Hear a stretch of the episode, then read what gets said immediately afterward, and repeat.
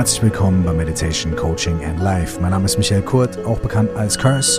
Und in dieser Folge mit dem Titel Wege aus der Einsamkeit spreche ich mit der Journalistin und Podcasterin Yara Hoffmann. Viel Freude dabei.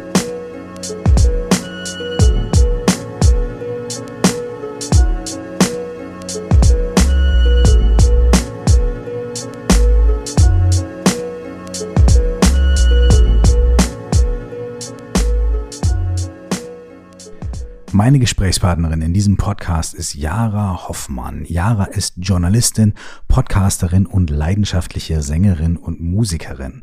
In frühen Jahren hat sie unter anderem das New Pop Festival mit organisiert und dann hat ihr Weg sie zu Radio und Fernsehen durch verschiedene Stationen geführt. Sie hat unter anderem ein sehr besonderes Format beim ZDF moderiert, über das sie nachher auch sprechen wird. Das ist wirklich ähm, schöne Dinge hat sie dort zu erzählen und erlebt und seit kurzem arbeitet sie für den MDR. Ihr Podcast Hello Yara ist überall erhältlich, wo es Podcasts gibt. Und in diesem Podcast spricht sie mit den verschiedensten Menschen über die kleinen und großen Wendungen, Brüche und Erfahrungen und Erlebnisse in den Lebensgeschichten. Yara hat eine große Leidenschaft und ein großes Talent dafür, mit Menschen zu sprechen und Geschichten von Menschen zu erfahren, zuzuhören und weiterzutragen.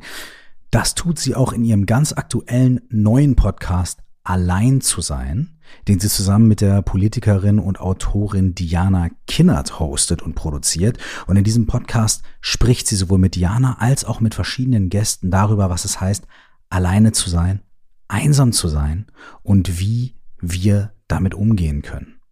Ich freue mich mega, dass ich mich für diese Podcast-Folge mit Yara unterhalten konnte und vor allem, dass sie so offenherzig von sich selbst erzählt hat. Normalerweise als Journalistin interviewt sie andere Menschen, lässt diese Menschen erzählen, aber in diesem Podcast hat sie sehr viel geteilt, auch darüber, wie sie mit Einsamkeit, dem Alleinsein und auch anderen Dingen umgeht.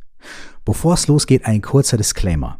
Wir haben eine kleine technische Schwierigkeit gehabt und es gibt manchmal auf der Tonspur von Yara so kleine Glitches, so kleine Geräusche, so als äh, würde das Handy irgendwo in der Nähe piepen. Wir haben versucht, es so gut wie möglich rauszunehmen und unterm Strich hoffe ich aber und glaube aber, dass es euch nicht so sehr stören wird. Denn das, was Yara sagt, ist viel gewichtiger, viel wichtiger und viel schöner als ein Störgeräusch, was hin und wieder mal kommt. Ich wünsche euch viel Freude mit dieser neuen Folge. Dieses Thema Alleinsein und Einsamkeit ist, ich würde sagen, seit ich meinen Podcast habe, eins der absoluten Top drei Themen, zu dem Leute mir schreiben und zu dem Leute ähm, nach Rat fragen oder sagen, mach doch mal eine Podcast-Folge dazu ähm, und so weiter. Äh, jetzt habt ihr diesen Podcast gemacht, der sich genau damit auseinandersetzt. Vielleicht magst du mir ein bisschen erzählen, was für dich jetzt gerade dieses Thema bedeutet und so ein bisschen die Reise zu diesem Podcast. Mhm. Ähm, das ist eigentlich eine ganz spannende Sache, weil äh, meine Freundin Diana schreibt ein Buch über dieses Thema. Das wird heißen Die neue Einsamkeit und kommt im März raus. Und ähm, die hat auch schon ganz viel dazu gearbeitet. Also zum Beispiel in Großbritannien das, mit das Anti-Einsamkeitsministerium, also das erste Anti-Einsamkeitsministerium aufgebaut. Und gibt, das, das gibt so es ja, ein Anti-Einsamkeitsministerium? Ja, ja, ja. Okay. Genau. Ähm, da musst du sie dann nochmal befragen, da geht sie dann in die Tiefe. Was ich damit nur sagen will, ist, sie hat da eine große Expertise und das ist immer wieder auch bei uns einfach Thema gewesen, ja. Und zuvor hatte ich mich noch nie wirklich mit dem Thema Einsamkeit auseinandergesetzt. Und meine erste Assoziation war auch immer, einsam sind doch eher alte Leute, weißt du, Leute, die irgendwie niemanden mehr haben oder so, wo die äh, Familie weggezogen ist, die Kinder, die Enkelkinder und so weiter. Zum Beispiel denke ich immer an meine Oma, die in einem Riesenhaus auf dem Land sitzt und niemand ist da. Und jedes Mal, wenn sie mich anruft, sagt sie immer, ah, ich fühle mich halt so einsam. Und das mir blutet das Herz und gleichzeitig weiß ich aber auch, ich kann nichts machen. Und dadurch, dass wir uns viel über dieses Thema unterhalten haben und damit auseinandergesetzt haben, habe ich angefangen zu reflektieren und gemerkt, das ist gar nicht so weit weg. Eigentlich ist Einsamkeit ein Thema, was uns alle betrifft. Mehr oder weniger. Oder womit wir alle in irgendeiner Form zu tun haben, weil Einsamkeit extrem viele Facetten hat. Und genau das wollen wir auch mit dem Podcast aufzeigen. Also allein zu sein heißt nicht nur, ähm, ist, dass es sich damit auseinandersetzt, wir sitzen zum Beispiel isoliert zu Hause jetzt in dieser Corona-Phase, sondern was heißt allein sein? Wann fühlst du dich alleine? Wann fühlst du dich einsam? Und das ist ja auch nochmal ein Unterschied. Bist du gerne alleine? Ne? Genießt du das? Mhm. Gehst du raus in die Einsamkeit und suchst sie bewusst? Oder bist du gezwungen? Oder ein, ein Beispiel, was ich nie damit verbunden hätte, was aber total klar ist eigentlich, ist sowas wie Kompensation. Ne? Oder Tinder oder irgendwie Leute treffen, immer sich irgendwie ablenken, abspalten, von einem selbst rausgehen und irgendwie Party, gute Laune, ich will nicht alleine sein, ich kann eine Trennung zum Beispiel nicht verkraften, ja, und äh, lenke mich ab mit anderen und entferne mich davon aber so sehr von mir und meinem Wesen, weil ich Angst habe, mich damit auseinanderzusetzen. Ich hatte erst diese Woche einen Dreh, das fand ich total spannend, wo es auch, also natürlich, weil ich gerade, weil wir gerade diesen Podcast gemeinsam haben, kommen immer wieder Leute auf mich zu und sagen, Mensch, hm, wie kommt es denn, bla bla bla. Und dann sagte diese Person, na, ich fühle mich eigentlich nicht einsam. Ich wäre gerne einsam. Und dann habe mhm. ich gesagt, sag mal, ist das wirklich so? Hattest du, warst du noch nie einsam? Nee. Und ich so, gab es mal eine Phase, in der du zum Beispiel auch nicht in einer Beziehung warst? Ja, ja, klar, aber da war ich ja noch weniger einsam, weil da war ich ständig irgendwie umgeben mit anderen und äh, war ständig irgendwo in einem anderen Bett. Da habe ich gesagt, okay, aber warum? Ja, ich wollte mich nicht mit mir auseinandersetzen. Ich hatte zu große Angst davor. Und mhm. das fand ich total spannend, weil er selbst hätte nie gedacht, dass Einsamkeit ein Thema ist. Und dann kam er darauf und dann war total offensichtlich, dass das natürlich eine Form von Einsamkeit ist. Und mhm. ähm, was ich damit sagen will, ist eben, dass es so nahe ist und so facettenreich. Und wir versuchen in diesen neuen Folgen, die wir machen, das Ganze so ein bisschen einzuordnen auf vielen verschiedenen Ebenen. Also wir sprechen zum Beispiel jetzt in der nächsten Folge mit äh, einem Mediziner und Stressforscher, ähm, Psychiater, Psychologe, also der das Ganze nochmal eben wirklich auf eine andere Ebene hebt. Wir haben eine Schauspielerin mit dabei, wir haben jemanden von der Bahnhofsmission. Also wir haben ganz viele verschiedene Leute, verschiedene Stimmen, jung wie alt, weil wir einfach zeigen wollen, dass das ein Thema ist, was uns viel näher ist, als wir denken. Hm. Du hast gerade schon äh, gesagt, dass es einen Unterschied gibt zwischen Alleinsein und Einsamkeit, vielleicht. Ne? Ja. Oder dass es da oder dass es Einsamkeit verschiedene, verschiedene Formen hat. Ähm, wo würdest du sagen, es ist ja durchaus heilsam, ne? Zeit alleine zu verbringen und, äh, und sich Zeit für sich selbst zu nehmen. Es wird einem ja auch oft gesagt und so, ne? Es ist ja, äh, wissen wir auch alle, dass wir oft einfach auch Zeit für uns selber brauchen. Ähm, jetzt, wo ihr diesen Podcast macht und vielleicht also aus deiner eigenen Betrachtung, aber auch von dem, was du so jetzt von anderen Menschen hörst, Gibt es da irgendwie so eine Schwelle zwischen Alleinsein und Einsamkeit, wo Alleinsein zu Einsamkeit wird oder vielleicht sogar auch Geselligkeit auf einmal in Einsamkeit umschwingt oder wo ist da, gibt es da so einen entscheidenden, gibt es da irgendeinen so Faktor, der zwischen, zwischen dem Alleinsein irgendwie und das ist okay und einem Gefühl von Einsamkeit, der irgendwie da, da steht an so einer Schwelle? Na, also es gibt ja den Unterschied, ob du das zum Beispiel selbst wählst ne, und ähm, selbst in diese Einsamkeit gehst, weil du das brauchst, weil du das genießt zum Beispiel, ähm, oder ob du es nicht selbst wählst und gezwungen bist, dich damit auseinanderzusetzen. Und dann, sobald du dich auch ganz subjektiv von anderen ausgegrenzt fühlst oder niemanden fühlst, mit dem du irgendwie andocken kannst oder so, und es kann auch sein unter ganz, ganz vielen Menschen. Da fühlst du dich, und das fand ich so schön, Master Adli, also der äh, Stressforscher eben sagt auch bei uns in der, in der Folge, dass du eigentlich Leute brauchst, um dich einsam zu fühlen. Als Abgrenzung. Weißt du? Als Abgrenzung, dass die zum Beispiel nicht bei dir sind, dass du nicht mit denen kannst oder so. Aber mhm. du brauchst als Referenz Leute, um dieses Gefühl von Einsamkeit so erleben zu können. Und ähm, ich glaube wirklich, der entscheidende Punkt ist, ob du selbst sagst, ich, ich gehe da rein, ich gehe in die Einsamkeit, ich gehe ins Alleinsein. Deswegen verwende ich dafür auch lieber Alleinsein. Ähm, oder ich bin gezwungen, allein zu sein. Äh, ich bin gezwungen, einsam zu sein. Ja. Hm, ist, weißt du, was du ich hast gerade, ja, du hast gerade, ich weiß, was du meinst und ich fand es gerade sehr schön. Du hast die Betonung woanders gelegt. Das eine ist, allein zu sein und das andere ist, allein zu sein. Weißt du? Also ja, das, ja, ja. das, hat, das hat direkt was anderes bei mir ausgelöst. Ähm, ich habe heute auch ein bisschen drüber nachgedacht und du hast absolut recht damit, wenn du sagst, naja, habe ich mir selber ausgesucht oder nicht. Ähm, ich, ich hatte noch so einen anderen, so ein anderes Gefühl bei mir, äh, was aber auch damit zusammenhängt, was eigentlich total damit zusammenhängt. Ähm, und dann, als ich eure Podcast-Folge gehört habe, die erste Podcast-Folge, kam dieser Gedanke auch auf. Und den fand ich sehr spannend. Und zwar, ähm, die Einsamkeit kann auch in Gesellschaft entstehen, wenn man irgendwie beginnt, das Gefühl zu bekommen, man gehört nicht dazu. Man wird ausgeschlossen. So, dann kann man auch auf einer Party sein, wo 30 Leute sind oder 300 und sich vollkommen einsam fühlen und das vielleicht sogar noch viel schlimmer finden, als wenn man allein zu Hause geblieben wäre. Total. Weil, ne, weil du hast diese Referenz zu den anderen Menschen, wie du gerade gesagt hast, man braucht diese anderen Menschen.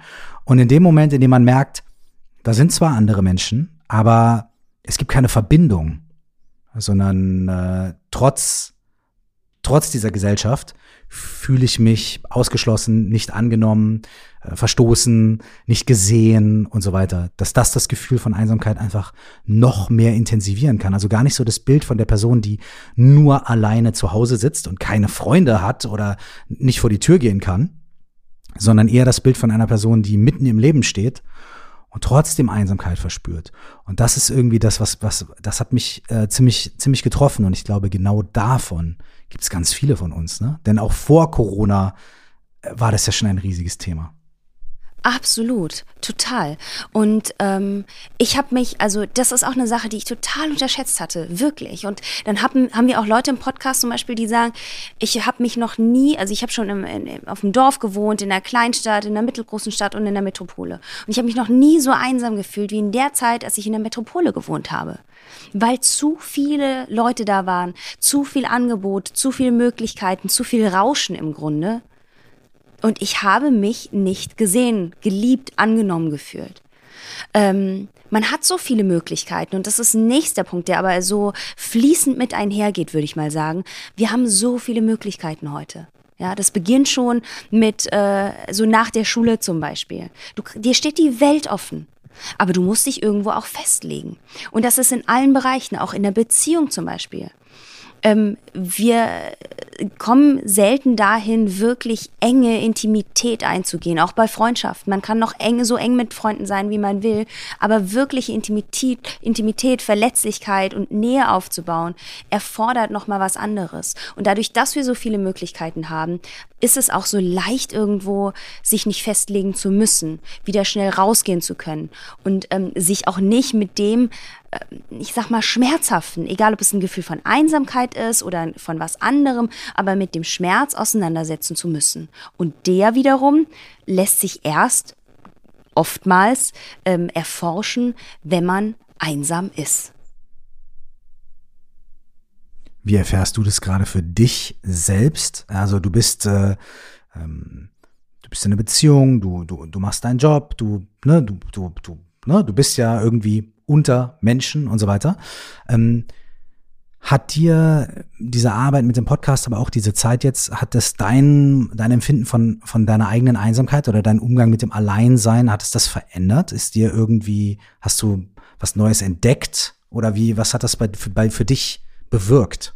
Äh, total, also in, auf vielen Ebenen und ehrlich gesagt, und das finde ich aber eigentlich ganz schön, dass ich jetzt nicht diese Lösung habe und sage, ja, ich habe mich so damit beschäftigt und jetzt komme ich raus und Mensch, ach, einsam fühle ich mich nicht. Ich suche die Einsamkeit. Weißt du, was ich meine? Ich bin noch mittendrin.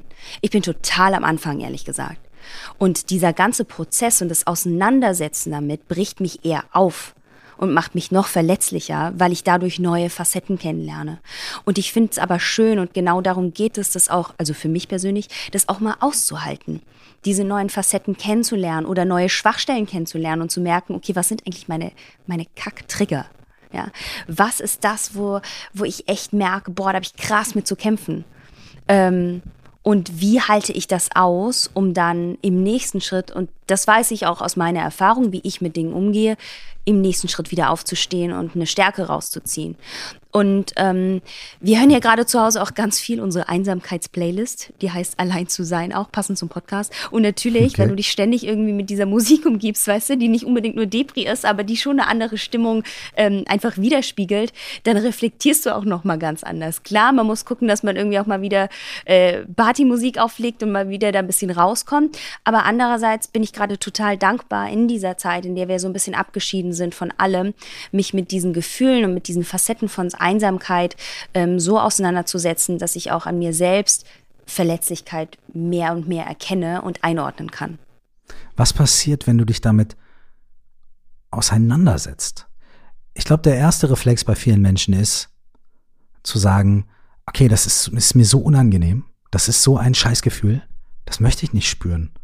Und äh, immer wenn es anfängt, mich zu berühren, so, ne, wenn das Innere, wenn ich so, wenn das Innere anfängt, mich so im Innere so zu berühren, dieses Gefühl, wenn ich merke, es quillt auf, es kommt in mein Bewusstsein, das kann ich nicht aushalten, da muss ich was anderes machen oder da muss ich weg oder das ist mir zu viel. Und du sprichst jetzt davon, dir das anzugucken, dir deine Trigger anzugucken, dich damit auseinanderzusetzen, sogar eine, eine Playlist zu machen mit Einsamkeitsmusik. da würden ja die meisten Leute sagen, ey, um Himmels Willen. So, wa warum, warum gibst du dir das so? Was passiert, wenn, wenn, also, wie schaffst du das, dir, da gewahr zu bleiben und dich der Sache zu stellen? Und wenn du es machst, was passiert dann?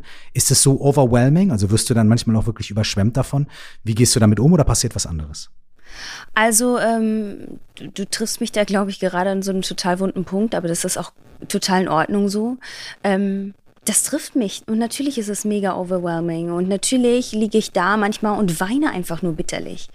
Weil ich das erstmal fühlen muss. Und dann kann ich es nicht. Also ich merke zum Beispiel, dass wenn ich mich selber damit konfrontiere, dass ich ganz oft einfach wie in so eine Ohnmacht verfalle dass ich nicht äh, klar formulieren kann, was es eigentlich ist, was ich da gerade spüre. Was, was dieses, ähm, diese Konfrontation mit Dingen, und das meine ich jetzt vielleicht zurückzuführen auf eine Einsamkeit oder dass man sich dann in dem Moment auch sehr, sehr einsam fühlt, ja. Aber im Grunde liegt da ja ein tieferer Kern von Sachen, die man erkennt, Muster, die man erkennt an sich, äh, irgendwie, wo auch immer die herkommen. Und im ersten Moment ist es bei mir immer eine Ohnmacht, weil ich es nicht formulieren kann und weil ich es auch nicht fassen kann, was es eigentlich ist. Es ist da als Gefühl, es drückt mir die Luft ab und und ich weiß nicht, wie ich damit umgehe. Und im nächsten Schritt äh, gehe ich irgendwie, weiß ich nicht, spazieren raus oder äh, mache irgendwas anderes und dann kommt es aber wieder und dann kommt es aber, bei mir ist es meist so, dass so, so Einsichten echt kommen, wenn ich gerade so am Einschlafen bin. Das habe ich auch mit im positiven Sinne, also auch bei so Kreativprozessen, mhm. kommt immer da. Ich habe immer einen Stift und ein, ein, Blatt irgendwie in so einer Schublade mhm. nebendran liegen, weil ich das brauche. Ja, es, da kommen die Sachen und da kommen irgendwie, wenn mein, mein, mein Kopf mal anfängt, irgendwie loszulassen, kommt wieder was hoch. Und genau da kommen dann auch wieder erstmal so Erkenntnisse hoch, wo ich dann merke, okay, woher kommt das eigentlich? Wann war das in deiner Vergangenheit schon mal so ein Trigger, den du aber nicht gesehen hast? Und das ist das Schöne, jetzt bin ich an einem anderen Punkt. Auch wenn es noch schmerzhafter ist, bin ich aber jetzt bereit, mir die Sachen anzugucken. Und früher merke ich, wie bin ich eigentlich damit umgegangen, wenn ich es reflektiere.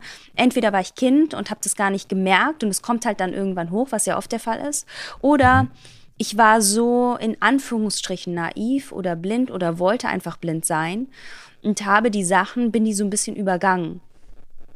Ähm, und sich so intensiv mit diesem Thema auseinanderzusetzen, macht mit mir, dass ich mir meine eigenen Punkte eben ganz genau angucke und äh, sich das und, und das dann aber auch auflöse. Ähm, durch Gespräche auch Dadurch, dass ich mir zum Beispiel, also dass ich auch eine Therapeutin habe, mit der ich die Sachen dann bespreche. Ähm, dadurch, dass ich die durch meinen Körper aber auch fühle, weil man in erster Schritt, in erster Linie auch immer dazu tendiert, zum Beispiel Schmerz irgendwie abzuwehren. Also auch, dass du mhm. Panikattacken kriegst oder weinst oder so. Das sind ja auch alles körperliche Mechanismen dann, um diesen Schmerz nicht fühlen zu müssen um sich irgendwie dem nicht stellen zu müssen. Und das wirklich mal zuzulassen war, und aufzugeben, löst ganz viel, weil du dann merkst, okay, es ist eigentlich gar nicht mehr so schlimm. Und ähm, das mache ich. Also ich gehe einfach da rein und ich fühle das und dann äh, ähm, wird es, dann löst es sich manchmal auf oder man sieht dann Dinge wieder in einer, äh, irgendwie in einem klaren Licht. Funktioniert das heißt, immer, du, aber funktioniert oft. Das heißt, wenn du reingehst, hast, machst du die Erfahrung, dass du es erst sehr intensiv spürst, aber dann gibt es irgendeinen Punkt, an dem es sich wendet. Da gibt es irgendeinen Punkt, an dem es sich auflöst oder an dem, an dem, da, da ist irgendwas dahinter dann. Habe ich das richtig, richtig gehört?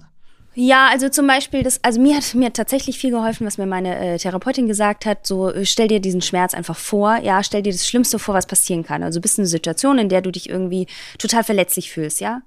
Stell dir das schlimmste Szenario vor und für, lokalisiere das in deinem Körper, wo es ist. Und dann atme da rein und atme da rein. Also ich meine, du kennst das ja natürlich sehr gut, ne? Durch deine Arbeit auch viel mit Meditation und mit diesem, ähm, auch damit, dass du dich ja auch viel mit dir selbst auseinandersetzt. Aber viele kennen es vielleicht nicht. Und für mich, obwohl ich da schon auf einem anderen Level bin, war das auch nochmal was Neues, das auszuhalten. Was natürlich ein beschissenes Gefühl. Und wenn du dich dann bewusst da reingibst und nicht an einem, also eigentlich gerade, weißt du, eigentlich geht's mir zum Beispiel gerade gut am Tag mhm. und dann ähm, soll ich mich bewusst in die beschissenste Situation reinversetzen, auf die ich gar keinen Bock mhm. habe. Und ich mache es aber dann trotzdem und ich fühle das Ganze und fühle auch, was es mit mir macht. Dann irgendwann merke ich, dass es weniger wird. Und irgendwann merke ich in diesem Gefühl, dass es eigentlich, dass ich ganz ruhig werde und auch was anderes mhm. ausstrahle und viel milder wieder bin. Und das versuche ich abzurufen. Das ist ein Training. Aber ähm, mhm. das habe ich jetzt irgendwie gerade so gelernt. Mhm.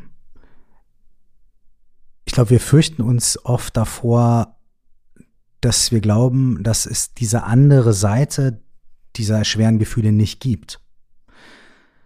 Weißt du, dass wir, wir glauben, wenn wir in das Gefühl reingehen, ist es ein, ein Boden, ja. bodenloses Fass. Ja. Ne? Also es geht tiefer und tiefer und tiefer und schlimmer und schlimmer und schlimmer. Und wenn wir nicht abschalten oder uns ablenken oder vielleicht sogar eine Lösung finden, ja, das Problem lösen, ähm, dann ist es bodenlos. Und ich glaube, dass manche Menschen auch, auch, ähm, auch diese Erfahrung teilweise gemacht haben, ne? dass sie sagen, ja, also sobald ich anfange, mich da reinzubegeben, wird es irgendwie schwer. Ne? Und du hast gerade zum Beispiel, du hast gerade zwei Sachen erwähnt, auch zusätzlich noch. Und zwar hast du gesagt, dass du eine Therapeutin hast, mit der du sprichst und dass du auch Gespräche führst, auch mit Menschen in deinem Leben. Ähm, meinst du, dass ähm, tja, ist das nicht, ist das nicht irgendwie ein Trick? Wenn man irgendwie, also es kommt mir jetzt gerade so vor. Ich spiele jetzt mal quasi Devil's Advocate auch, ne? Man geht in das Gefühl von Einsamkeit rein. Und je tiefer man drin ist, desto mehr würde es einem helfen, wenn man nicht einsam wäre, sondern wenn man eine Person hätte, mit der man drüber sprechen kann. Weißt du, wie ich meine? Ja, voll, natürlich. Also ich, äh, ich bin da auch irgendwo, ich habe mich da natürlich schon auch mal verändert. Ich hatte das früher so, dass ich zum Beispiel mit ganz vielen immer irgendwie reden musste. Ich hatte das Gefühl, ich muss irgendwie alles, was mich beschäftigt, bei allen meinen Freunden irgendwie so abladen. Mhm. Und ähm, habe das gar nicht gemerkt, wie unsicher ich selbst dadurch wurde, weil ich äh, die Verantwortung abgegeben habe ein Stück weit, weißt du? Hm. Und ähm, das mache ich nicht mehr. Und ich merke auch, also du weißt das ja, dass ich zum Beispiel total gerne in den Wald gehe und das auch mal ab und zu mache, dass ich ähm, wirklich mal mich irgendwo im Wald verschanze und dort auch, also jetzt nicht im, im, im Wald unterm Holz schlafe, aber ne, bewusst in so eine Stille gehe. Und, ähm, und das hilft mir. Also du musst ja auch, glaube ich, so ein bisschen ich will das jetzt gar nicht auf eine spirituelle Ebene bringen, aber ich glaube, du musst einfach so dir so dein Element und dein Gebiet, was dir hilft, was dich da irgendwie wieder erdet, äh, suchen, sei es Wasser, sei es Wald, sei es was auch immer, Berge, irgendwie so, äh, und da mal so ein bisschen reingehen. Und das mache ich auch. Ich mache es auch gerade viel zu wenig, ehrlich gesagt. Deswegen merke ich auch, dass mich manche Dinge dann noch mal mehr beschäftigen. Und ich würde nicht sagen, um auf die andere Sache zu kommen, die du angesprochen hast, dass es ein Trugschluss ist, wenn ich mit Leuten spreche, äh, dann ist es irgendwie weg, weil ich das gesagt hatte oder ich hole mir Hilfe, sondern ich finde eher, dass es was ist, was für mich persönlich ein Ventil ist und ein Korrektiv manchmal auch. Also mhm. ich mache das nicht mehr mit so vielen Freunden, wie ich das gemacht habe, sondern ich mache das mit einer oder zwei Personen, von denen ich weiß, ähm, dass sie einen anderen Blick auch haben, aber mich mhm. trotzdem kennen und erkennen und das irgendwie einordnen können. Und das hilft mir dann. Und ähm, natürlich ist es eine Sache, vor der du dich nicht schützen kannst, dass wenn du einmal ein Päckchen aufmachst, dass noch mehr und mehr und mehr kommen. Das ist hart, ja, und das ist so viel leichter zu sagen, dann lasse ich die Kiste gleich zu. Ich habe auch Freunde, die zu mir sagen, ey, ich habe so viele Päckchen, ich weiß genau, würde ich eins öffnen, müsste ich in die Klapse. Das ist nicht, das, also ich habe das schon so oft gehört von Freunden. Mhm. Ich frage mich nur für mich persönlich immer, die Frage muss sich jeder individuell stellen, was ist die Alternative? Und für mich ist die Alternative nicht, dieses Päckchen zuzulassen, sondern ich muss es öffnen, weil nur dann äh, komme ich weiter. Und ja, klar, dann kommt die nächste Kiste, ist scheiße. Für mich ist es aber auch das Leben.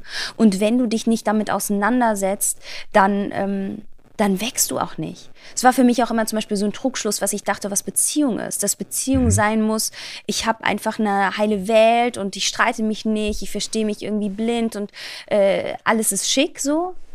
Aber so Reibung erzeugt Wärme und das braucht es auch. Also es braucht auch, dass jeder so Grenzen definiert, dass jeder irgendwie Meinungen hat und dass man daran wächst, dass die andere Person auch ein Korrektiv ist oder auch mal dir deine blinden Flecke aufzeigt.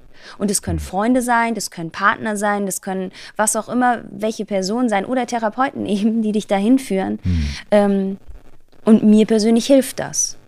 Hm. Ich, das was du sagst über die Päckchen, vor denen man sich fürchtet, sie aufzumachen. Äh, das kenne ich. Also ich habe ich hab mich selber fast auch schon, also ich habe quasi meine eigene Stimme gehört, als du gesagt hast, ey, wenn ich das Päckchen aufmache, dann muss ich in die Klapse. So, äh, das ist meine eigene Stimme, die das genau so auch sagt. Oder wenn ich das Päckchen aufmache, dann ist mein Leben vorbei. Also bei, ne, so ganz dramatisch. Oder wenn ich das ja. Päckchen, wenn, wenn, wenn das ans Licht kommt, dann ist und so weiter. Ähm, und ich, ich bin da immer noch misstrauisch, weißt du? Bei, bei einigen Sachen glaube ich das wirklich sogar noch. Bei, so, ne, da, da, da bin ich, bei manchen Sachen bin ich, also ich habe noch einige ungeöffnete Päckchen, wo ich mir denke, ja, ja, ja, ja. Aber das Verrückte ist, dass meine bisherige Erfahrung mir immer gezeigt hat, dass das nicht stimmt.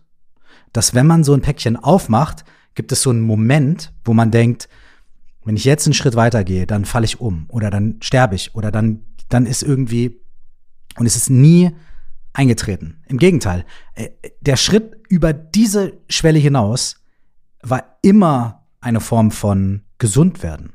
Es war immer eine Form von Auflösen. Es war immer eine Form von, ähm, ja, irgendeine Art von Frieden entdecken. Und das hast du eben auch gesagt. Du hast gesagt, auf einmal wirst du auch friedlicher oder ruhiger, wenn du in die Gefühle reingehst und wirklich drin bist, auf der anderen Seite rauskommst, äh, ich weiß nicht, ob du das Wort friedlich oder ruhig benutzt hast, aber es hat auf jeden Fall so mitgeschwungen. Meine Erfahrung ist bisher eigentlich immer, dass das Gegenteil passiert, dass man eben nicht in dem tiefen Loch bleibt, sondern dass etwas auf der anderen Seite eben kommt. Für mich sind die tiefen Löcher eigentlich die ungeöffneten Pakete. Das sind für mich Voll. die tiefen Löcher. Voll, so, da, da habe ich das Gefühl, da bin ich irgendwo, da stecke ich fest da komme ich nicht weiter, da, da fühle ich mich allein, da fühle ich mich ängstlich und so weiter. Das sind die ungeöffneten Pakete. Total. Aber weißt du, was ich, ich wirklich, es ist ja so, was für eine Alternative hast du? Überträgst mal auf ein ganz normales Alltagsding.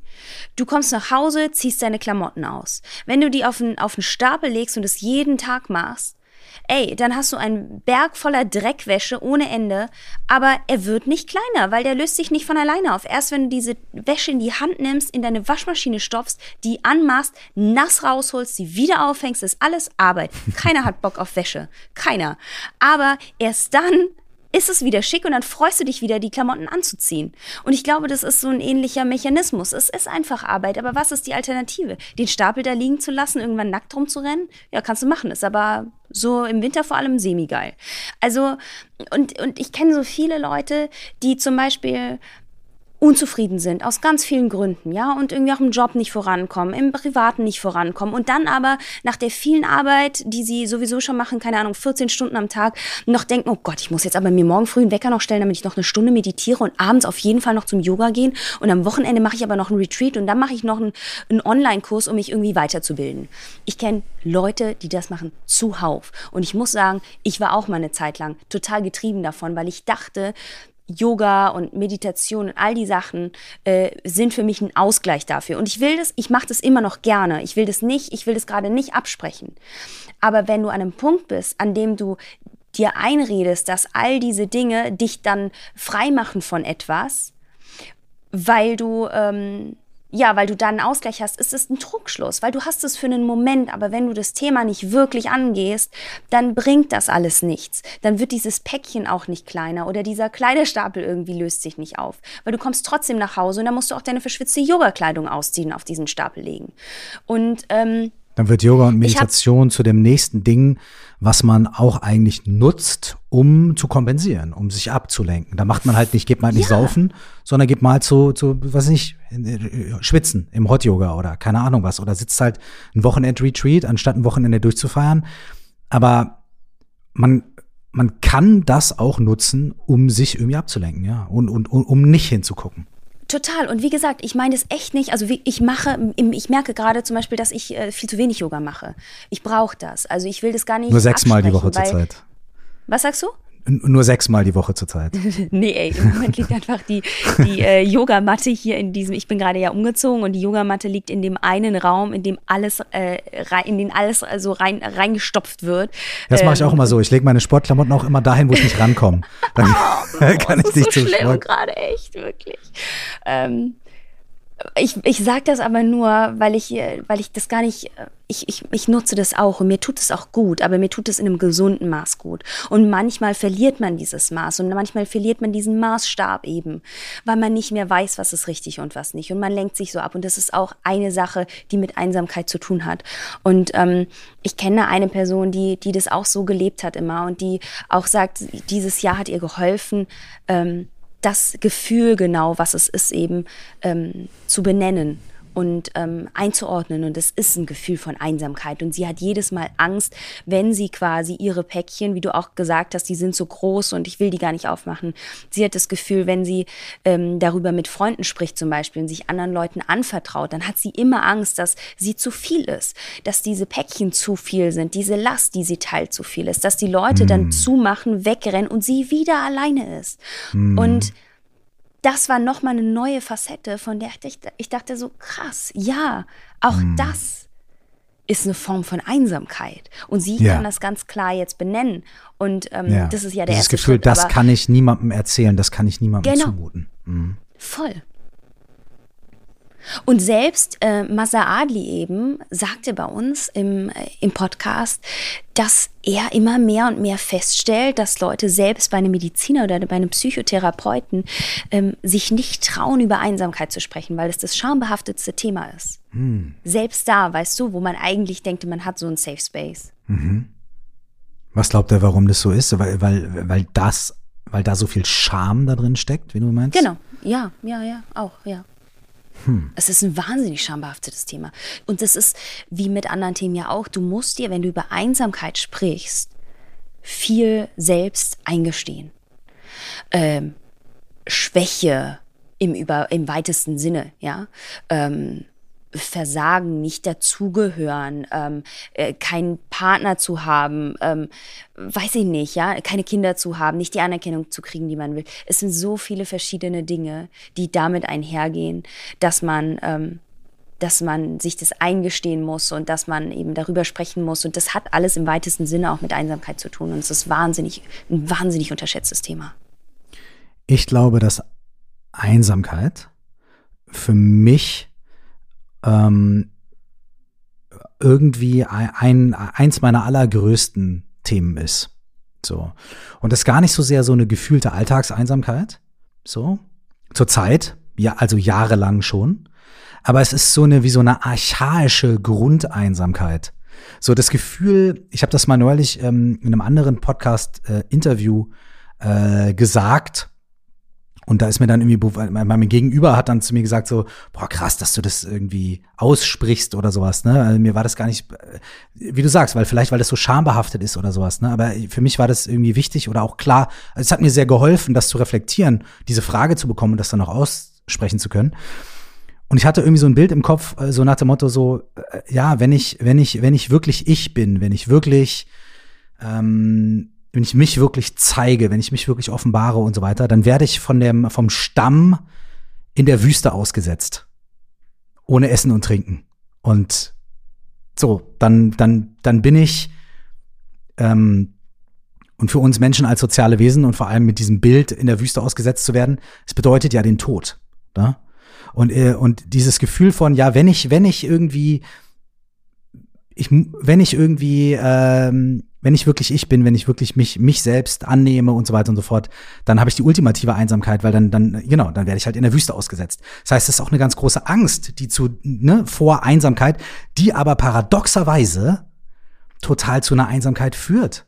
Voll, weil man schlimmer. immer das Gefühl hat, ich kann mich nicht offenbaren, ich kann mich nicht zeigen oder ich kann das niemandem zumuten oder und so weiter. Und dadurch, dadurch kommt eigentlich das, was man denkt, was die Konsequenz ist, wenn man das Päckchen aufmacht, kommt direkt.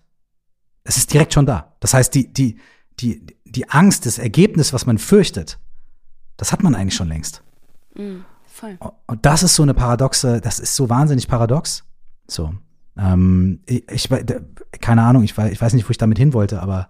Ähm, ich glaube, also ich, ich weiß, was du meinst. Ähm, ich glaube aber auch, dass es viel damit zu tun hat, dass wir in vielen Punkten einfach so einen krassen Anspruch an uns haben und so krass perfektionistisch sind. Und alles muss irgendwie so und so und so sein. Sei es von der Gesellschaft ähm, aufgedrängt, ja, wir müssen den und den Mustern entsprechen. Das war zum Beispiel auch lange ein Thema bei mir, was ich nie gesehen habe. Hm. Ich dachte einfach, alles muss so und so sein. Und das haben mir selbst äh, vor Jahren auch schon irgendwie Leute gespielt, die gesagt haben so, ähm, ah ja, die so, du, du bist immer so perfekt. Ist da irgendwie überhaupt was, äh, was nicht perfekt ist? Und ich habe das als Kompliment gesehen in dem Moment, ja. Mhm. Aber jetzt bin ich an einem Punkt, an dem ich das nicht mehr so sehe, weil ich das gar nicht sein will und weil ich mich von dem Anspruch auch verabschiedet habe. Ähm, das kann nicht sein, dass mein Anspruch ist, alles muss perfekt sein. Was, was bedeutet das, ja? Aber wir kriegen so viele Normen aufgedrückt und wir wollen so vielen Dingen im Leben irgendwie entsprechen und haben immer das Gefühl, wenn wir das nicht schaffen, dann bricht die Welt zusammen. Wenn wir das mhm. nicht schaffen, dann gehen wir in diese Einsamkeit, werden in der Wüste ausgesetzt. Aber ähm, was ist auch da wieder die Alternative? Wenn du dich dem hingibst, kannst du auch bestimmt, also hätte ich auch, ja, wenn ich diesen Punkt nicht gehabt hätte, dann nehme ich das gecheckt habe, so. Mhm. Hätte ich auch ein Leben lang oder nicht gecheckt habe, sondern gezwungen wurde, mich damit auseinanderzusetzen. Ich glaube, das trifft es immer eher. Ähm, dann hätte ich mein Leben lang einfach irgendwie so den all diesen Mustern und Dingen irgendwie entsprochen, hätte das hingekriegt, hätte balanciert zwischen, dass alles irgendwie schick ist und trotzdem bin ich mir ganz sicher, hätte ich auch viele schöne Momente gehabt, wo ich sage, da ging es mir richtig gut. Aber was ich jetzt merke durch diese Auseinandersetzung und durch so Dinge anders zu hinterfragen, ist, ähm, auch da bin ich noch nicht am Ende, sondern mitten auf der Reise, aber ist, dass ich lerne, einfach diesen Anspruch nicht mehr zu haben und viel glücklicher oder freier zu sein, weil ich mehr auf mich höre und überlege, was macht mich eigentlich glücklich? Wie, wie wichtig ist mir zum Beispiel Abenteuer und irgendwie mal auszureißen oder einfach mhm. so äh, kindliche Dinge auch wieder zu machen, eine Nachtwanderung mhm. zu machen, mitten in einer großen Stadt, ja, einen mhm. Rucksack aufzusetzen, eine Karte zu nehmen, eine, eine äh, Taschenlampe in die Hand zu nehmen, mal zu gucken, wo man hingeht. So mhm. Dinge, auf die man als erwachsener Mensch nicht mehr kommt. Mhm. Aber wieder das Kindliche in einem zu wecken, äh, das, das, das ist, glaube ich, das äh, so, was man, was man wieder braucht. Weil als Kind denkst du auch nicht darüber nach, oh Gott, was passiert, wenn ich diese Kiste aufmache. Du machst sie einfach auf. Mhm. Und was passiert, wenn ich alleine spiele? Du machst es einfach. Wo bist du hingewandert? Was war deine mhm. Nachtwanderungsroute? Also das war eine Route äh, in, in Magdeburg, ja. Ah, ich habe sie, äh, habe ich die überhaupt selber vorgegeben? Ich weiß das gar nicht. Wir sind irgendwie losgestiefelt mit ähm, Diana und ich mit einem ähm, Fernrohr in der Hand und standen, es war so schön. Wir standen irgendwann vor einem Bürogebäude und haben mit dem Fernrohr ähm, Fische im Aquarium drin beobachtet, weil wir keine Sterne oh, sehen wow. konnten. Ähm, dann wow. sind wir zu so zu so Felsen im Wasser gewandert und haben Siegel einfach in den Felsen reingedrückt. Dann sind mm. wir auf so eine mm. Brücke gegangen und haben irgendwie Picknick gemacht. Also ganz wild losgestiefelt. Mm. Und ähm, allein auf diesen Gedanken zu kommen, ja. Ich weiß, meine Mutter hätte mir immer wahrscheinlich gesagt, oh mein Gott, Kind, in der Nacht, du weißt nicht, wer da auf der Straße ist, das kannst hm. du doch nicht machen. Und äh, ich habe es auch lange nicht gemacht.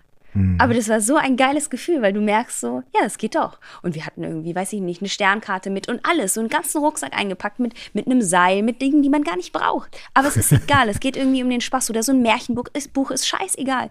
Einfach mal wieder sowas zu machen, was man sich als Erwachsener verboten hat, nicht traut, in die hinterste Ecke irgendwie so drängt, weil, weil sich's nicht gehört, keine Ahnung. Das, äh, ich, das hat für mich auch ganz viel eben damit zu tun, diese Dinge anzugehen und ähm, ja, vielleicht auch aus dieser Einsamkeit oder aus diesen, diesen Gefühlen, diesen negativen Sachen, die man in sich trägt, irgendwie so zu entfliehen. Hm. Du hast mir damals ähm, wo, wo wir jetzt von Abenteuer sprechen und rausgehen und ausbrechen und so weiter. Du hast mir mal erzählt, ähm, dass du im Rahmen deiner, ich glaube, deiner Arbeit für den MDR, ähm, wenn ich mich richtig erinnere, ich bin mir nicht ganz sicher. Auf jeden Fall war das. Ähm, nee, wenn es damals war, war es bestimmt ZDF. War es nicht der MDR, genau. Also jetzt bist du beim MDR. Sorry, war es ZDF. Ähm, aber wenn ich mich richtig, richtig erinnere und erzähl du es vielleicht einfach dann nochmal korrekt, ähm, da gibt es so ein Format, wo du quasi auch einfach Koordinaten bekommst und dann dahin fährst und du weißt gar nicht genau, wo das ist. Du fährst da einfach hin und dann suchst du dir dort vor Ort deine Story.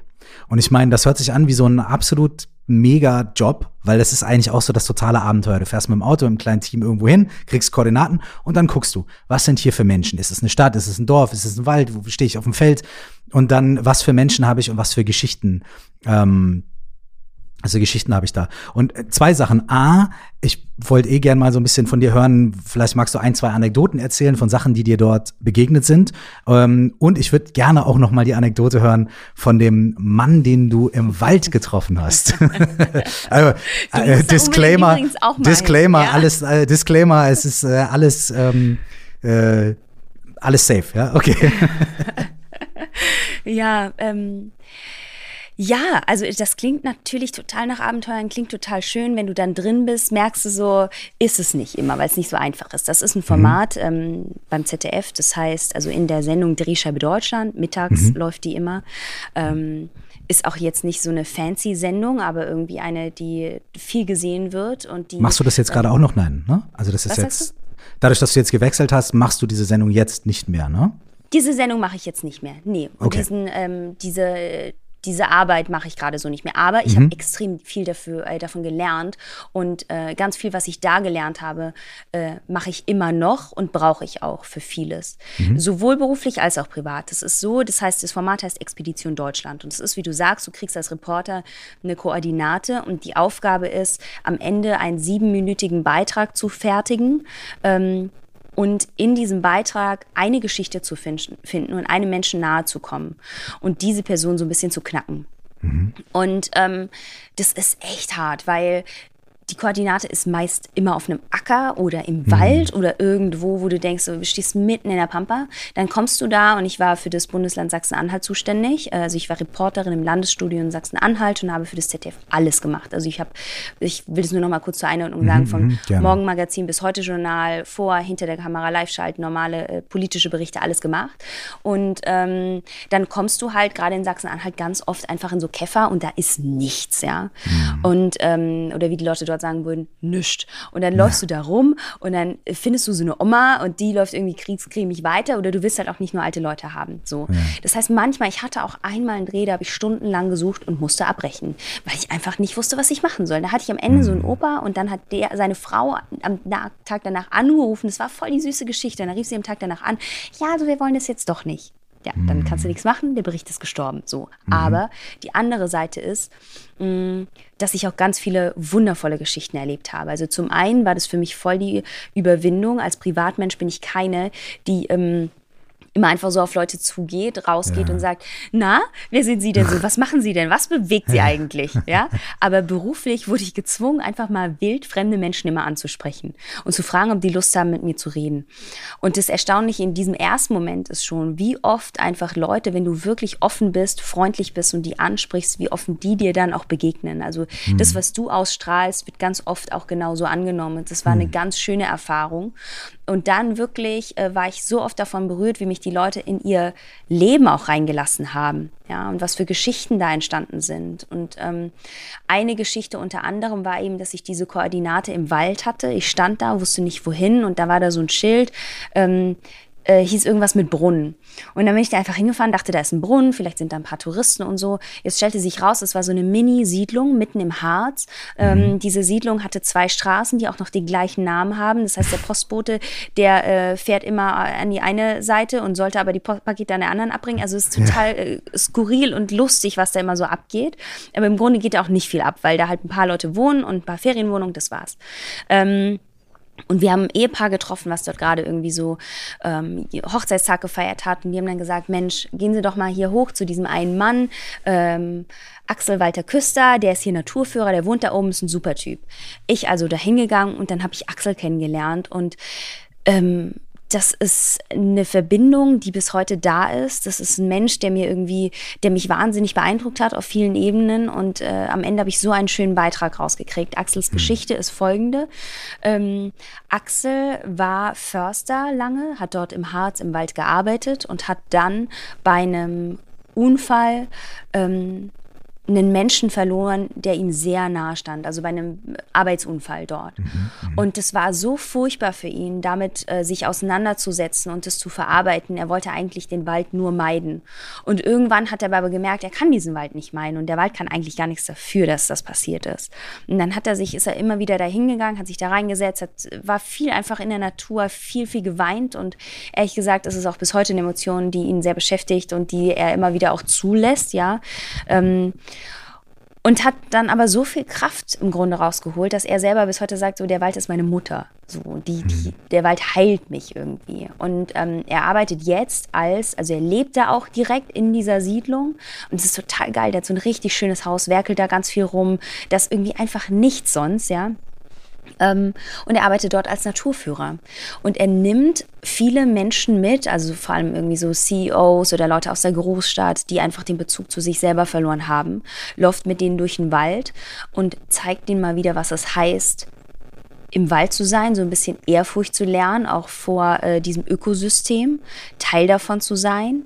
Ähm, und was es eben auch heißt, wieder so zu sich zu finden und einfach mal durchzuatmen und auch Stille auszuhalten. Mhm. Und ähm, er hat da so viele beeindruckende Geschichten erzählt und ich finde, das ist so eine äh, schöne Aufgabe irgendwie auch. Und jedes Mal, wenn ich dort bin oder wenn es mir eben nicht so gut geht, fahre ich genau dorthin, ähm, hm. spaziere mit ihm zwei Tage durch den Wald. Er erzählt mir im Grunde einfach nur, guck mal hier wieder, ähm, da kommt der und der Baum zurück und da siehst du, der stirbt hier und das ist da. Und dann kriege ich einen ganz anderen Bezug. Ich mache meine Augen auch anders auf und ich kriege auch wieder einen anderen Bezug zu mir. Und das ist was total Schönes, äh, wo ich sage, ey, diese, dieser Beitrag und diese Reporterreise hat mich nachhaltig so geprägt, dass ich A, viel offener geworden bin, irgendwie anderen Menschen gegenüber. Aber auch diese Erfahrung, äh, die ich mit ins Private genommen habe, wo eine Verbindung geblieben ist bis heute. Hm.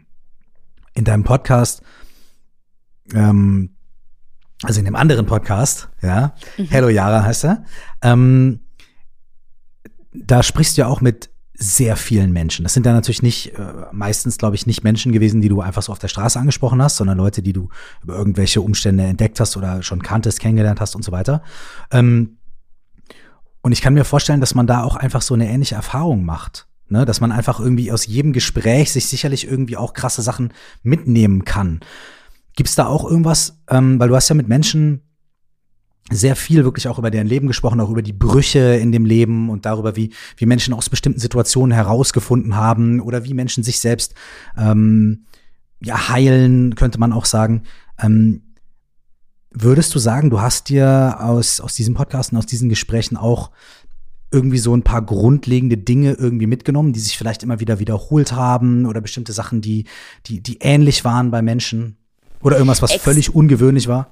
Ja, extrem viel. Also die, die waren ja auch alle sehr, sehr vielfältig und es ging immer so um, um Wendepunkte. Und ähm, was ich für mich persönlich rausgefunden habe, ist, dass ich äh, also dass mich das immer wieder an Menschen total reizt, wenn ich merke, die haben irgendwie so einen Wendepunkt in ihrem Leben und ziehen einfach diese Kraft raus, so wie wir uns vorher, also ganz am Anfang ja auch schon unterhalten hatten, was dieses Jahr mit einem macht und wie man es vielleicht auch schafft, ähm, wenn man die Möglichkeit hat, aus dieser Krise was Gutes zu gewinnen und irgendwie eine Kraft zu schöpfen ich merke, dass das ein Thema ist, was einfach mein Thema ist. Also ich bin da sehr gut drin. Ich bin sehr gut drin als Journalistin, genau das rauszufinden durch viele Dinge, die ich jetzt irgendwie so geschult wurde durch den Podcast, durch die äh, Reportererfahrung und so weiter.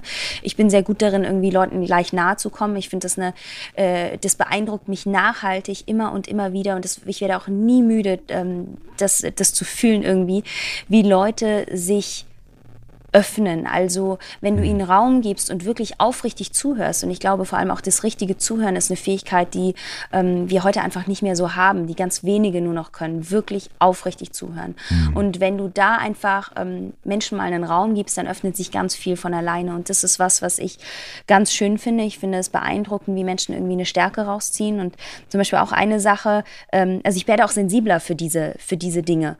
Und ähm, ich hatte zum Beispiel auch einen Dreh äh, für, fürs Heute-Journal ging eigentlich um eine politische Sache, ja. Da hatte ich ähm, den ehemaligen Bürgermeister von Tröglitz kennengelernt, der äh, 2015 Flüchtlinge aufnehmen sollte. Und mhm. der hat versucht, seinem Ort das so beizubringen und hat eine Welle an Hass erfahren. Das war ganz, ganz krass, war auch groß in der Presse und so, gerade auch immer wieder im Zusammenhang mit dem Mord an Lübcke, war er auch mhm. immer wieder in der Presse, ähm, mhm. weil er ganz massiv Morddrohungen gekriegt hat, Code im mhm. Briefkasten und so weiter, Familie, alle wurden bedroht. Und es geht bis heute so. Und mhm. ähm, ich hatte eigentlich zu diesem Thema eben mit ihm gedreht und habe aber nachgespürt, also in dem Moment, in dem ich dort gearbeitet habe, gespürt, da ist so viel mehr. Mhm. Und wie kann ein Mann so einen Druck und sowas Krasses irgendwie aushalten mhm. und trotzdem irgendwie noch stehen, ja? Also habe ich ihn in dem Moment gefragt, haben Sie vielleicht eine halbe Stunde Zeit, sich mit mir mal ganz kurz an den Tisch zu setzen? Und äh, dann hat er gesagt, ja klar, können wir machen. Ich würde gerne mit Ihnen über Ihr Leben sprechen, habe ich gesagt. Mhm. Also ja, okay, kriegen wir hin. Und dann habe ich also so den äh, Tontechniker vom ZDF gefragt, also meinen Kollegen, darf ich vielleicht irgendwie dein Equipment ausleihen? Kannst du mir das alles mhm. aufbauen? Und dann hat die so ganz improvisiert, weil ich war ja nicht darauf eingestellt, ein mhm. Interview mit ihm gemacht. Und das Schöne daran ist, zum einen, ähm, was ich erfahren habe, ja, wie er schon immer eigentlich von Kind an so ein Kämpfer war, der sich gegen, gegen Unrecht und so irgendwie aufsteht und sagt, ich kann das so nicht und ich muss da was machen und ich finde aber, das ist richtig, das zu tun ähm, und auch einfach standhaft ist, ja. Und dann laufe lauf ich mit ihm durch dieses Haus und es ist ein Haus, was er sich jahrelang aufgebaut hat. Da sind Pflanzen, die er aus allen Urlauben irgendwie mitgenommen hatte, hm. Zöglinge und die sind große Bäume teilweise und er sagt, er sieht sich zum ersten Mal wirklich gezwungen, das alles zu verlassen, weil er das nicht mehr aushält Umfeld, aber er hat eigentlich mhm. so eine Kraft. Und danach, das, das ist das andere Schöne, schrieb mir seine Frau, mit der ich gar nicht wirklich gesprochen hatte, mhm. dass äh, für ihn das so eine heilsame Erfahrung war, diesen Podcast zu machen und ähm, dass er, dass sie mit ihm zum ersten Mal wieder über seine politische Karriere sprechen konnte und dass er äh, jetzt auch das wieder Dinge ganz anders sieht. Und bis mhm. heute, wenn wir uns äh, in, einem, in einem Rahmen irgendwie also er war zum Beispiel auch bei dem Anschlag, ähm, also Gedenken an Halle, was so als der Anschlag ja. in Halle war, war er bei mhm. den Gedenkfeiern und so immer wieder dabei. Ja, das habe ich gesehen, da dass du da auch, dass du genau, da auch äh, warst. Ja, ja. Genau, und ich war da eben auch ähm, aus beruflichen Gründen.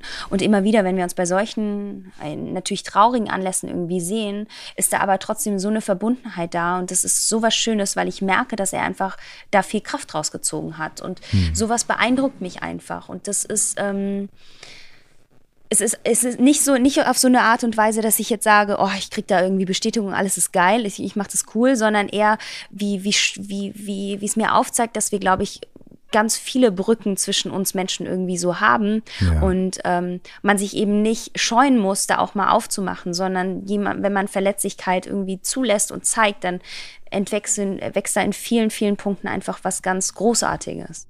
Es zeigt die Kraft davon, dass wenn man selbst, selbst in solchen schwierigen Situationen, in denen man eben vielleicht wirklich denkt, ich kann es niemandem zumuten, ich kann da nicht drüber sprechen, dass wenn man sich dann öffnet, wie, wie heilsam das für ein selbst sein kann, aber wie heilsam und inspirierend es auch für andere Menschen sein kann. Ich bin mir sehr sicher, also nicht nur du, sondern viele Leute, die auch dieses Gespräch wahrscheinlich gehört haben, obwohl sie mit der Lebensrealität dieses Menschen also obwohl sie vielleicht sagen, mein Leben ist ein ganz anderes und meine Probleme sind ganz andere. Aber trotzdem finde ich es immer wieder einfach, obwohl man es weiß, es ist immer wieder beeindruckend. Es gibt nichts eigentlich, nichts inspirierenderes oder, oder beflügelnderes oder schöneres als eigentlich von anderen Menschen zu hören und äh, die Geschichten von anderen Menschen zu hören und dadurch auch irgendwie inspiriert zu werden und bekräftigt zu werden.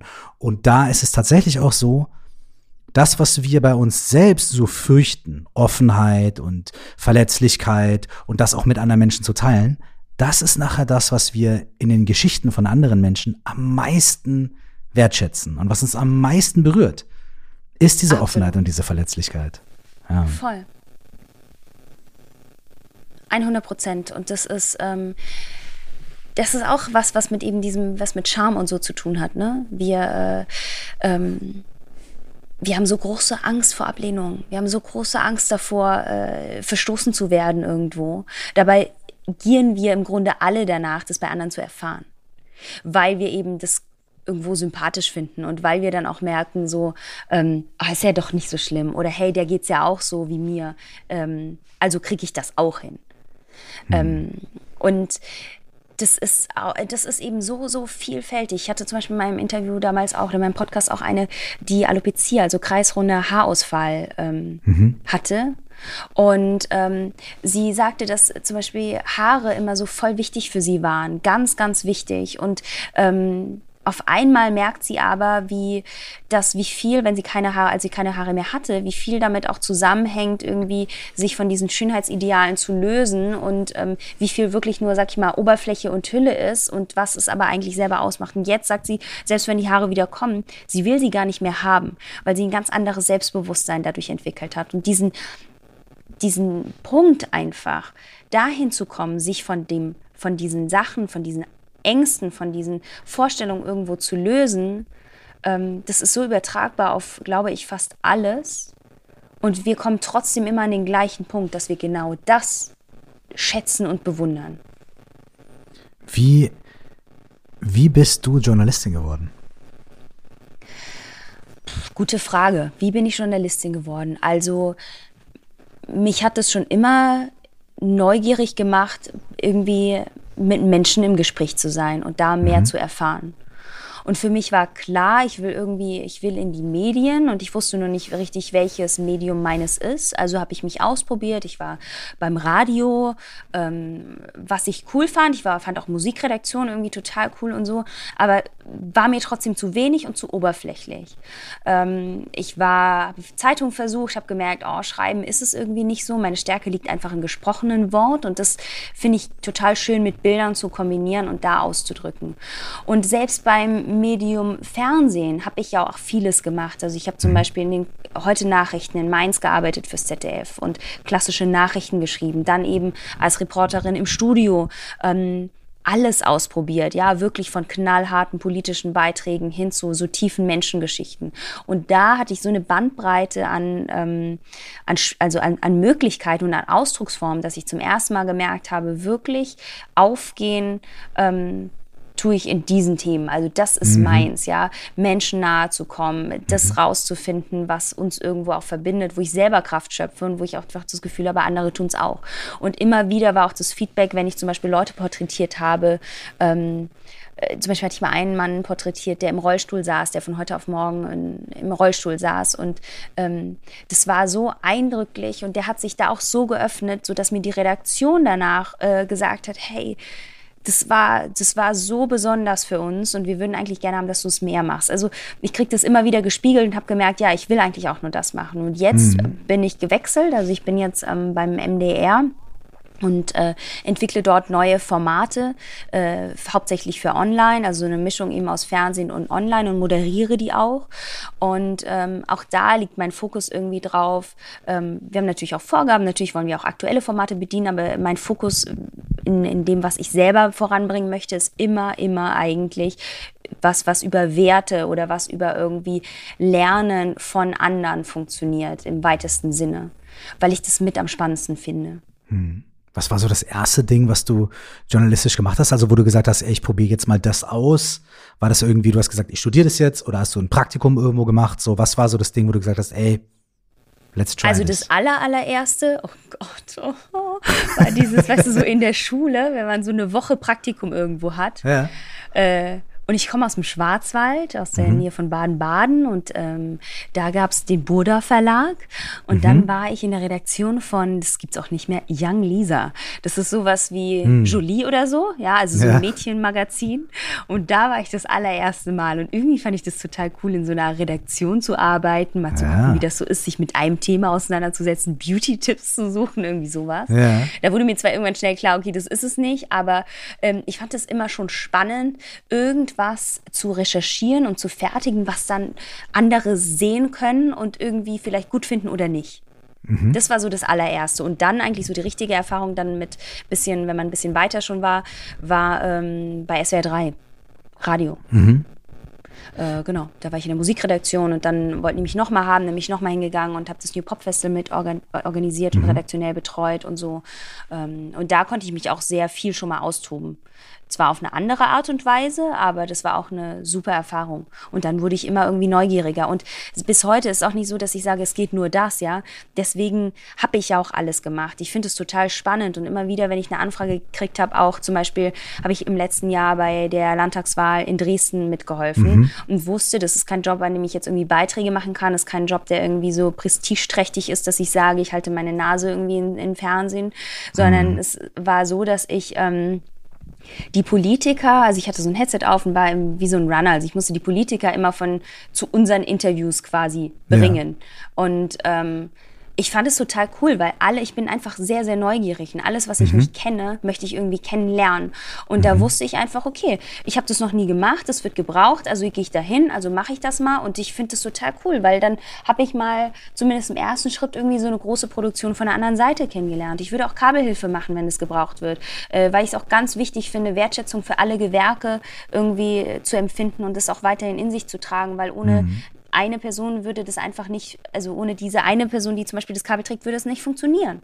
Mhm. Und ähm, das, diese Wertschätzung und das, dass ich so viel gemacht habe, nehme ich einfach ähm, bis heute irgendwie mit und kann, glaube ich, auch deswegen in, in, den, in den Interviews, in, in den Gesprächen, in dem, was ich wirklich mit ganzem Herzen mache, auch einfach so an andere rantragen. Hm.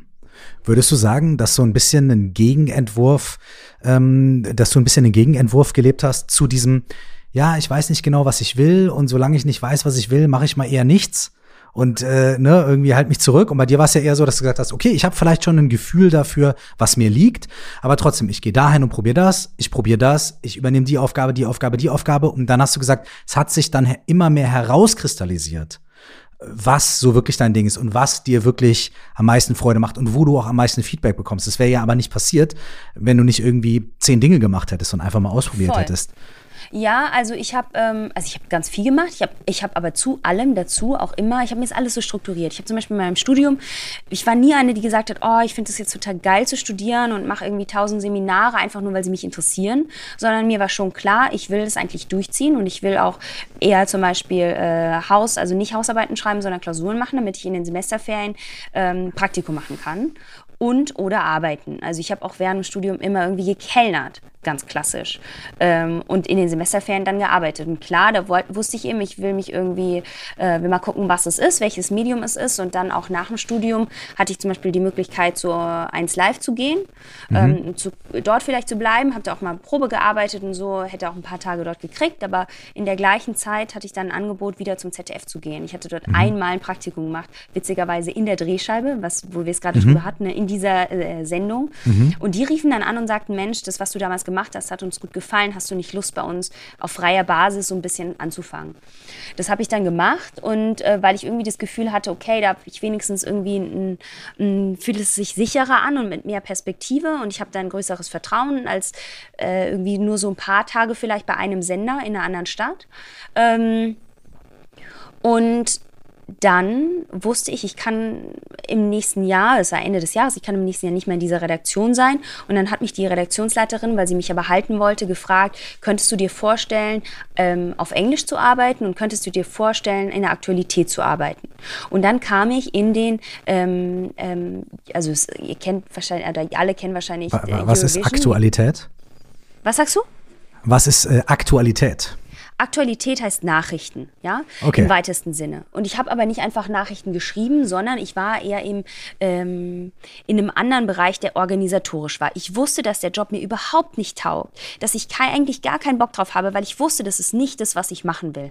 Aber ohne diesen Job wäre ich heute nicht hier, wo ich bin und ich habe so viel dadurch gelernt. Und das ist, dieses Gefühl war mir irgendwie von vornherein klar, hey, ich kenne es nicht, ich habe irgendwie Lust drauf, einfach mich auszuprobieren, ich mache das mal. Das muss ja nicht für Dauer sein. Also, und obwohl es nicht unbedingt das äh, dein Traumjob äh, gewesen ist, sondern halt so, mh, hm, das ist ein Aspekt, der genau. weiß ich, also, was weiß ich, ich nicht, habe, aber ich lerne was. Ja, ich war verantwortlich quasi, Eurovision News Exchange heißt das. Das ist so, ähm, äh, die machen auch Eurovision Song Contest und die äh, gibt es eben auch diesen Austausch international, wo Nachrichtensender sich mit Material austauschen. Also wenn wir jetzt in Deutschland sind und in Spanien brennt ein Haus, dann schreibe ich die spanischen Sender an in so ein Forum und sage, mhm. hallo, schick mir bitte mal Bilder von diesem Haus, weil das ist wichtig für uns. Und dann äh, nehmen die das. Und gleichzeitig musste ich zum Beispiel eine Rede von Merkel ähm, mir selber zusammenschneiden an so einem Computer, äh, also übersetzen ins Englische Englische äh, und den dann schicken. Das heißt, es war auch eine krasse Verantwortung, weil die sich auf mhm. meine Übersetzung komplett verlassen haben. So. Mhm. Ähm, und ich musste Leitung buchen. Also wenn eine Live-Schalte irgendwo im Fernsehen passiert ist, war ich diejenige, die das Knöpfchen gedrückt hat, dass diese Live-Schalte passieren kann. Also mhm. auch viel dann so technisch. Und ich bin eigentlich nicht äh, der Technik-Freak und habe da irgendwie nicht so, ist nicht so meins. Aber ich wusste einfach, ähm, dass das eine total wichtige Erfahrung ist. Äh, und ich habe ganz, ganz viel eben da gelernt. Ich habe gelernt, wertzuschätzen, was diese Produktion eigentlich macht, dass ohne dieses Knöpfchen drücken auch die Leitungen im Fernsehen nicht passieren können, die Reporter nicht vor der Kamera stehen. Und ähm, ich habe eben auch die anderen Gewerke kennengelernt. Ich weiß mittlerweile, wenn ich äh, redaktionell arbeite, ähm, was es bedeutet, mit einer Produktion mhm. Kosten abzusprechen, Dinge abzusprechen und so kommst was du Was die halt anderen machen weiter. und was sie brauchen und so weiter. Ja, du schärfst deinen Blick, was ich damit sagen will, ist, du schärfst deinen Blick für andere Dinge, du weitest den und dann kommt es halt darauf an, dass du auch irgendwann einen Antrieb kriegst und sagst, okay, jetzt gehe ich aber weiter. Also bin ich in der Redaktion der Nachrichten, habe gefragt, braucht ja jemand, der dort irgendwie Nachrichten schreibt? Und dann kam eins zum anderen. Mhm. Eine Sache, die du uns bisher noch verheimlicht hast, ja. ist dass du Musik gemacht hast oder Musik immer noch machst. Ja, okay. verheimlich habe ich das nicht, aber es ist jetzt nicht äh, mein Hauptgebiet des Styles. Aber, äh, ja, ja, ja. Aber es ist schon so, dass du, dass du eine, eine, eine große Leidenschaft für Musik hast ne, und selber Songs geschrieben hast und so weiter, ne? Voll. Mal, bist, machst du das noch? Also bist, schreibst du noch?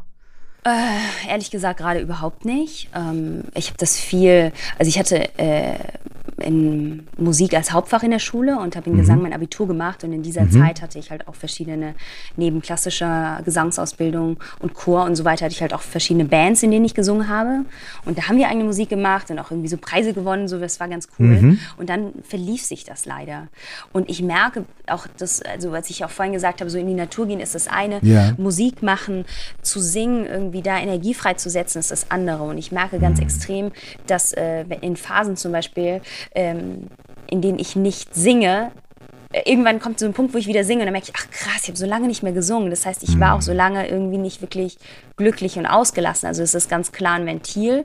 Es ist auch mhm. eins, was ich extrem eigentlich brauche. Immer wieder, wenn ich irgendwie Musik mache, merke ich, wie sehr sie mir gefehlt hat.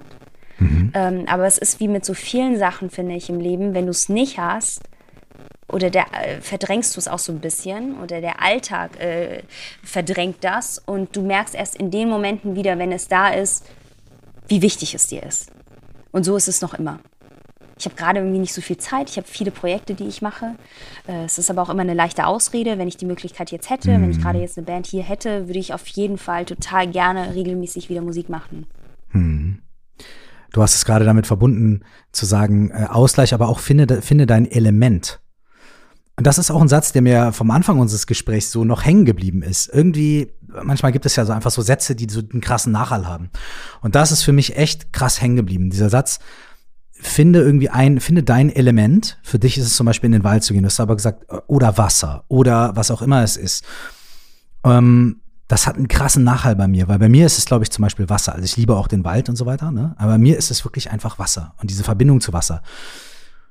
Und ich merke, wie, also ich, ja, wenn ich einfach so in Berlin in der Innenstadt rumhänge, dann äh, baue ich überhaupt gar keine Verbindung dazu auf. Weil, äh, also mhm. bei mir ist es dann auch nicht so mit so einem, mit so einem, mit so einem Rinnsal irgendwo getan oder so, sondern ähm, und dann merke ich auch, naja, es gibt so viele Seen im Umkreis, aber da muss man sich dann ins Auto setzen und dann muss man dann hinfahren und dann muss man, muss man wissen, wo und dann bla bla bla und so weiter und so fort. Und meistens äh, habe ich Netflix eingeschaltet, bevor ich losgefahren bin. So, ne?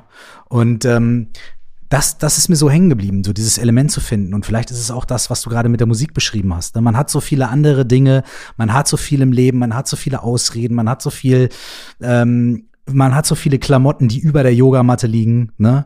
Ähm, aber trotzdem, unterm Strich, ist es vielleicht wahnsinnig heilsam, sich darüber bewusst zu werden, was ist so dieses Element für mich? Was ist das, was mich stützt, was ist das, was mir hilft und, und wie kann ich das Voll. auch in schwierigen Zeiten machen? Also wie kann ich das auch machen? Also ich kann jetzt zum Beispiel, ähm, also es ist zum, jetzt schwieriger ans Meer zu fahren, zum Beispiel als vor zwölf Monaten. Ich meine, ich kann mir natürlich immer noch ins Auto setzen und hinfahren, aber es ist natürlich jetzt so, hey, da darf ich nicht hin, da, da darf ich nicht übernachten wegen irgendwelchen Regeln und so weiter und so fort. Oh, mein Handywecker, ganz professionell. ähm, und aber trotzdem irgendwie zu schauen, so, was ist das für mich? Was ist mein Element? Und wie kann ich mehr davon irgendwie zu mir holen? Und sei es zu erkennen, mein Element ist, mit Menschen zu sprechen, mich mit Menschen auszutauschen und das irgendwie zu lernen. Für mich ist, ich kann das total nachvollziehen. Für mich ist es auch so, ich sage immer Dinge, die mich begeistern und Dinge, die mein Leben positiv verändert haben, dann auch mit anderen Menschen zu teilen. Ich meine, das ist das, was ich mit Musik mache. Das ist das, was ich mit Podcasts und solchen Sachen mache. So Dinge, die mich in meinem Leben so begeistert haben, mit anderen Menschen zu teilen. Und so dieses Element zu finden. Ne? Und dann vielleicht auch ein bisschen durch Learning by Doing. Ähm, so einfach zu gucken, was liegt mir und einfach mal ein bisschen rumzuprobieren und zu schauen. So, ähm, das ist das, was, was mir so, so, so krass resoniert gerade. Ich glaube auch im ersten Schritt, sich überhaupt damit auseinanderzusetzen. Hätte ich zum Beispiel auch nicht gemacht, ja. Aber meine Freundin, äh, Diana angelt, ähm, die ist viel im Wasser und was sie ja. immer sagt, ist, dass ihr, also wenn sie in dieser Warthose im Wasser steht, dann begreift sie sich als Teil dieses Ökosystems und lernt einfach auch das, so, das Leben irgendwie so zu schätzen, weil es durch sie hindurch fließt so.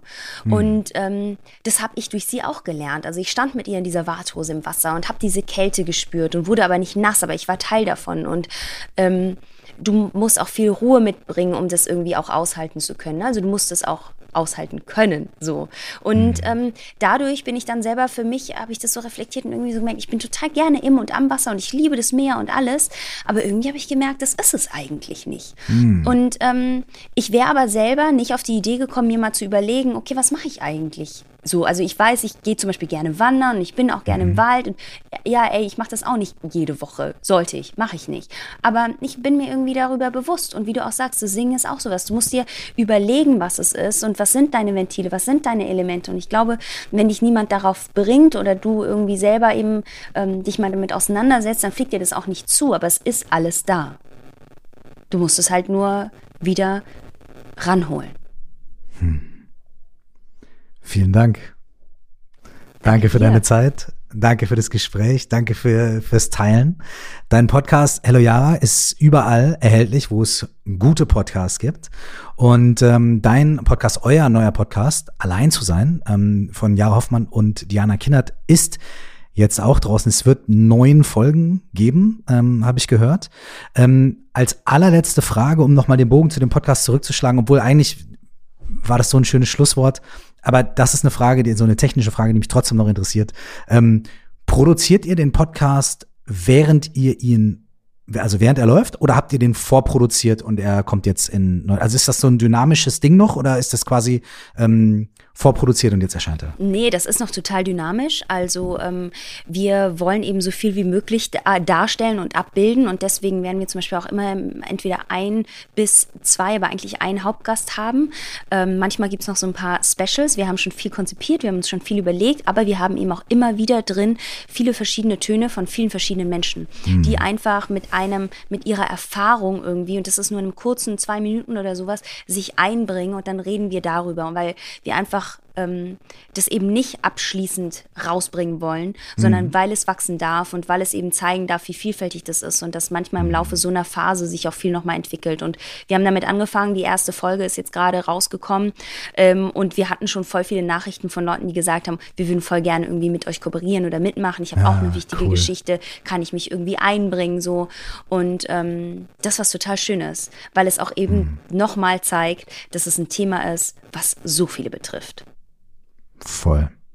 Ich kann den Podcast sehr empfehlen. Mir hat die erste Folge super Spaß gemacht und ich bin sehr gespannt. An welchem Tag kommt der Podcast immer raus? Habt ihr so einen festen Sonntags. Tag? Also es kommt bis, bis Weihnachten oder nach Weihnachten, weil wir ja auch die Leute eben in der Zeit nach Weihnachten nicht alleine lassen wollen. Jeden Sonntag raus, jeden mhm. Adventssonntag, weil das vor allem auch eben gerade so ein einsamer Tag manchmal ist, so ein Hängertag irgendwie. Ähm, und dann machen wir im zweiwöchigen Rhythmus ab Januar wieder weiter. Ah, okay. Alright. Großartig. Vielen, vielen Dank. Ich hoffe, alle Leute, die hier zuhören, haben Spaß und hören beide Podcasts an. Und ähm, vielen Dank für deine Zeit. Danke dir. Danke.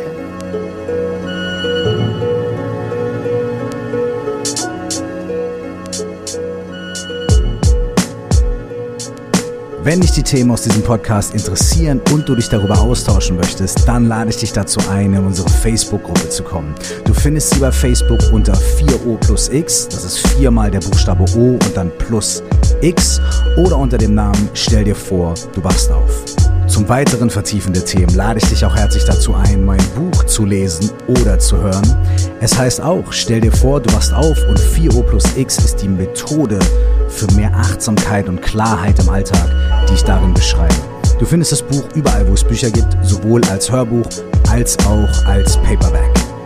Wenn du mit mir in Verbindung bleiben möchtest, dann besuch mich auf Instagram unter Cursed Zeit, auf Facebook unter Curse Official oder schreib gerne eine Mail an coaching at curse.de. Bis zum nächsten Mal, nur das Allerbeste.